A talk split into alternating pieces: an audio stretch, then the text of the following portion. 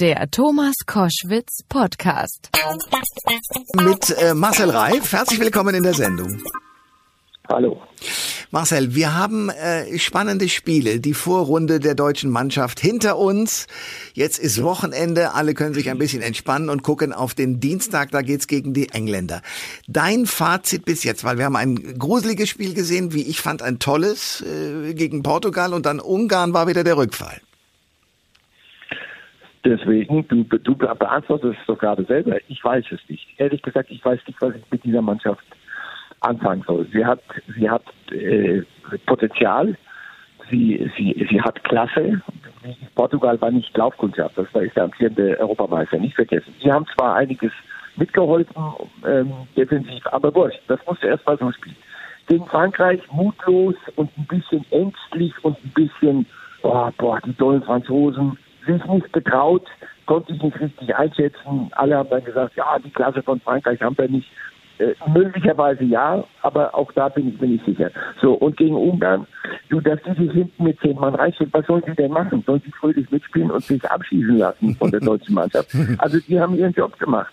Und unsere haben, weiß ich nicht, und das liegt natürlich dann auch an Löw.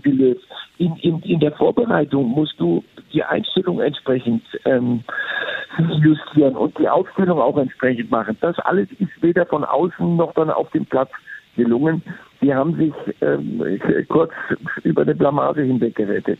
Also deswegen, ich weiß es immer noch nicht. Ich weiß es nicht. Ähm, England wird ein völlig anderes Spiel als gegen Ungarn, weil äh, die zu Hause spielen, die, die, die müssen was zeigen, volles Stadion, das kann dann auch sehr schnell zum Nachteil werden, das eigene Publikum, wenn es nicht so läuft.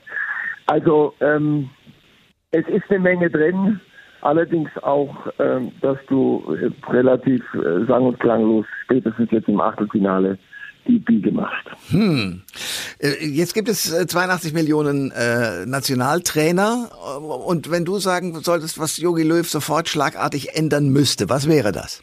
Na, zum Beispiel diese Nibelungentreue zu ein, zwei, drei Spielern, die, die kriege ich nicht mehr geregelt. Also Gnabry, ein prima Junge, der aber nicht in dieses Turnier reinfindet, der hat noch keine Minute vernünftig gespielt hier, finde ich. Hat viel zu wenig gezeigt von dem, was er kann. Und da musst du irgendwann mal wechseln. Du hast Alternativen draußen. Also irgendwann ist gar Gnabry mal durch. Dann Groß und, und Gündogan. Gündogan, es, ich habe immer das Gefühl, der schickt seinen unbegabten Bruder zur Nationalmannschaft. Denn das, was er, was er in, in Manchester sieht, ist ein völlig anderer Gündogan. So, die beiden Groß und Gündogan zusammen, das wird zu wenig Dynamik, viel zu wenig Tempo. Du hast einen Goretzka, egal ob der verletzt war, der muss sofort spielen. Kimmich muss nach innen.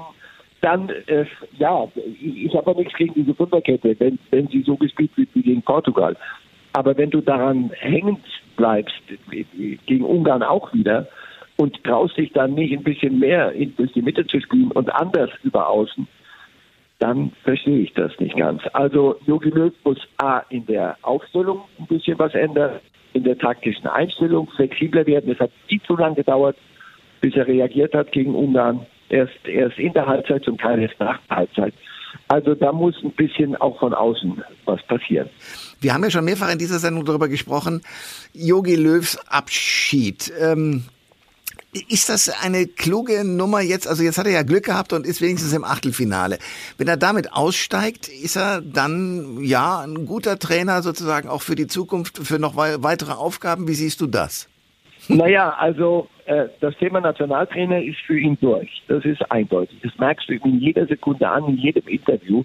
Lächelt der relativ holde nach dem Motto, ihr jagt mich nicht mehr durchs Dorf. Bei mir ist Feierabend nach diesem Turnier. Und ich habe euch zum Weltmeister gemacht. Das wird ihm auch niemand nehmen können. Aber jetzt ist es gut. Ich mache das, was ich für richtig halte. Ja, und das ist ein schmaler Grad dann zwischen, äh, naja, kompromisslos und konsequent und stur. Das zieht er durch. Ähm, ich glaube, äh, wenn ein bisschen sich alles gelegt hat und so ein Jahr vergangen ist, wird man in der Rückschau sagen, ja, der Weltmeistertitel ist untrennbar mit ihm verbunden, allerdings auch einige relativ äh, jämmerliche Auftritte. Ich denke, er wird irgendwann mal wieder bei einem Club landen, möglicherweise im Ausland. In Deutschland, denke ich, ist die Reise für ihn zu Ende. Okay. Und Hansi Flick, der ja dann nach dieser EM sozusagen übernehmen wird, ähm, was erhoffst du dir von dem? Na, Hansi Flick ist auch ein, eher ein Typ wie, wie, wie Löw. Eher einer, der über, über das, das Sachliche kommt, weniger über, über Radau, über, über Motivation. Das ist kein Klopp, das ist kein Tuchel. Ähm, aber der kann Menschen mitnehmen, das hat er in, bei den Bayern gezeigt, der kann mit Stars und mit Jungen. Also ich denke, es ist eine alternativlose gute Lösung, die, die der DFB da gefunden hat. Und da sollte man DFB mal loben, viel mehr lobenswertes fällt mir zu dem Verband nicht ein, aber das können wir bei Gelegenheit nochmal besprechen. Nein, Hansi Flick ist eine gute Lösung. Apropos Verband, lass uns kurz noch äh, über die UEFA sprechen und über die Situation, dass äh, in München äh, keine bunten Farben am Stadion sein durften. Dadurch ist das Thema mit der Toleranz ja erst richtig aufs Tableau gekommen. Niemand hätte es sich schöner ausmalen können am Ende, wie viel Beachtung und über Tage das Thema Gott sei Dank gefunden hat. Ähm, es ist vieles ein bisschen ähm, sehr emotional und ein bisschen sehr mit der ganz großen Kelle angerührt worden, ähm, was das angeht. Es gab einen Vertrag zwischen der UEFA und München, das wusste auch Übrigen auch der Münchner Bürgermeister, dass ähm, die, die UEFA Hausrecht hat während der EM. Und es gibt, die hat ihre eigenen Regularien und da heißt es drin, es gibt keine politischen Demonstrationen. Und dieses Mal dieses eine Mal ist in München eingefallen, dem Stadtrat.